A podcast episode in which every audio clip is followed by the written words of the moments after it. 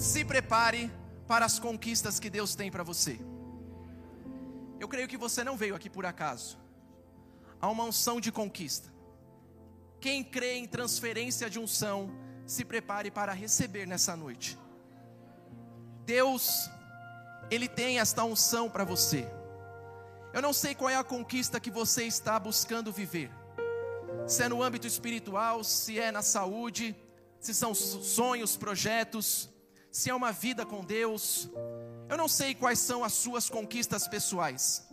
Uma certeza eu tenho: que Deus há de liberar uma unção para que você avance, para que você viva aquilo que Ele planejou para você viver.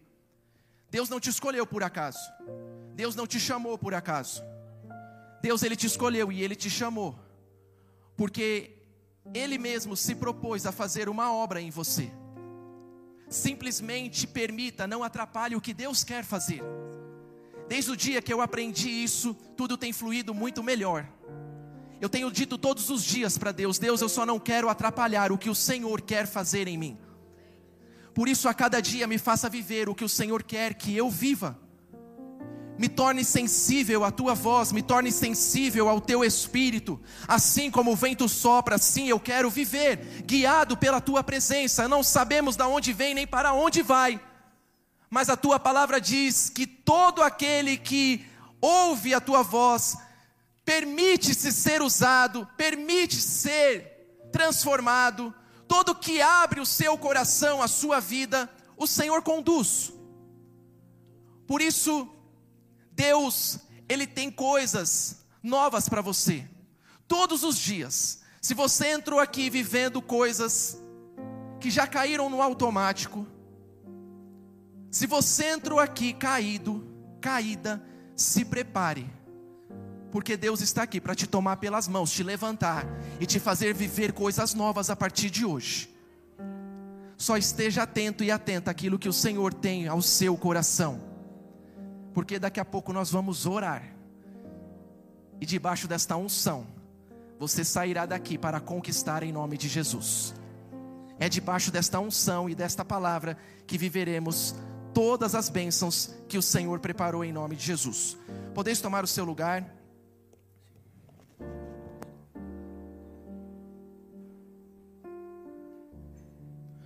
Abra a palavra de Deus comigo em Gênesis capítulo 13. Versículo 14 e 15. A princípio, Gênesis capítulo 13, versículo 14 e versículo 15.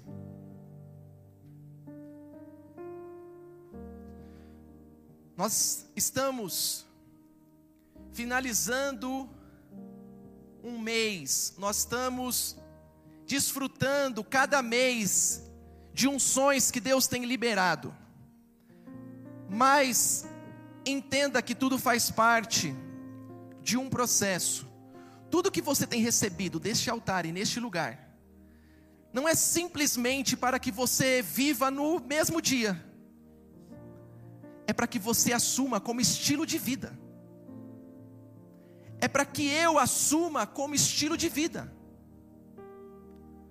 Por isso, entenda que cada unção que está sendo liberada a cada mês, não é porque o mês acabou que tudo acabou. Tem coisas que eu ainda estou vivendo dos meses anteriores. Tem coisas que Deus ainda está fazendo em minha vida, através de meses que se passaram, de palavras que foram liberadas, de unções que eu tomei posse e decidi viver. Por isso a unção de conquista. Receba ela e viva debaixo desta dimensão. Nós somos fundados em Josué 1:3. Todo lugar que pisar a planta do vosso pé, vou-lo tenho dado, como disse a Moisés. Desde quando esse ministério nasceu, Deus deu essa palavra ao coração do apóstolo. Estou liberando uma unção de conquista, e todo aquele que entrar neste lugar, todo aquele que vier e fazer parte desta família, viverá desta mesma unção. Por isso, nunca deixe de colocar a planta dos teus pés naquilo que você deseja conquistar. Nunca deixe de tocar as tuas mãos e abençoar debaixo desta direção e debaixo desta unção. Tua casa, tua família, tua vida, tua saúde, teus sonhos, ou os sonhos que Ele colocou, pertencem a Deus. Por isso, não desista, não pare, simplesmente libere, libere a palavra, libere a unção viva debaixo desta dimensão. Por isso, nós estamos entrando aqui, a mensagem vai trabalhar em cima, entrando na dimensão da conquista. Gênesis 13, capítulo 13, versículo 14 e 15. Diz assim a palavra do Senhor: E disse o Senhor a Abrão, depois que Ló se apartou dele, Levanta agora os teus olhos e olha desde o lugar onde estás, para o lado norte e do sul, e do oriente, do ocidente, porque toda esta terra que vês, te hei de dar a ti, a tua descendência para sempre. Foi debaixo desta direção que o apóstolo olhou para nós que somos líderes aqui e disse: Este mês é o mês da conquista. Como Deus apareceu aqui a Abrão, dando a ele uma visão e dizendo que ele viveria grandes coisas. Diga-me, igreja, que é isso que Deus vai fazer. O terreno que nós compramos não tem a ver simplesmente conosco. O terreno que nós compramos em meio a uma pandemia, aonde muitos estão, pelo contrário, vendendo coisas, doando coisas. Deus confirmou neste ministério aquilo que ele tem. E é por isso que o apóstolo olhou para nós e disse: Diga-me, igreja, que é isso, que eles também viverão porque aquilo é só um sinal do que Deus fará também na sua vida. É só um sinal de uma unção que não é humana, é de Deus, que está sobre este lugar, que está sobre a sua vida.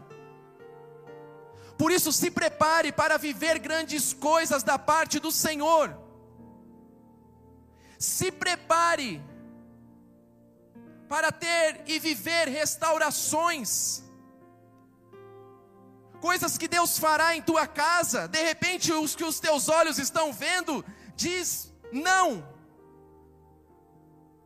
Mas acredite, quando Deus opera, operando Deus, quem impedirá? Quem impedirá? Muitos diziam que era impossível vivermos desta promessa neste tempo. O apóstolo nem sabia se nós íamos continuar com este local. Mas Deus tem confirmado a cada dia aquilo que ele falou lá atrás. Por isso, não viva pelo que você está vendo. Abra os olhos da fé e comece a enxergar aquilo que Deus tem para você. Aquilo que Deus preparou para você. Aquilo que Deus te prometeu. Porque é debaixo das direções dos céus que nós viveremos grandes coisas da parte do Senhor. Gênesis, quando nós pegamos, não precisa abrir, no capítulo 13, nós vemos através desta história, no início deste capítulo, que no caso aqui estava relatando, falando da história de um homem chamado Abraão que saiu do Egito que até então, neste momento, chamava Abrão, sua esposa que passou depois a ser chamada Sara, até então chamava Saraí, ou Sarai. Nós vemos que no capítulo 13, está justamente relatando a saída deste homem do Egito. Aqui nós vemos nesta passagem, que a saída de Abrão do Egito foi uma saída complicada. Abrão, neste momento, ele estava quase perdendo a sua família. Se nós pegarmos em Gênesis capítulo 12, que é um capítulo anterior do que eu estou lendo agora, nós vamos ver que Abrão ele mente sobre a sua esposa, com medo de morrer. Ele diz que não era sua esposa. E por isso quase ele perde a sua família. E nós vemos no capítulo 13, então, ele saindo daquele lugar, de uma forma que não estava tão legal, mas que mesmo em meio a tudo aquilo, Abraão era um, um homem que havia prosperado muito. Abraão era um homem que, independente das circunstâncias, Deus estava o fazendo prosperar muito neste tempo. E nós vemos aqui no capítulo 12, 16, que vai mostrar muito da prosperidade que Abraão estava vivendo nesta época.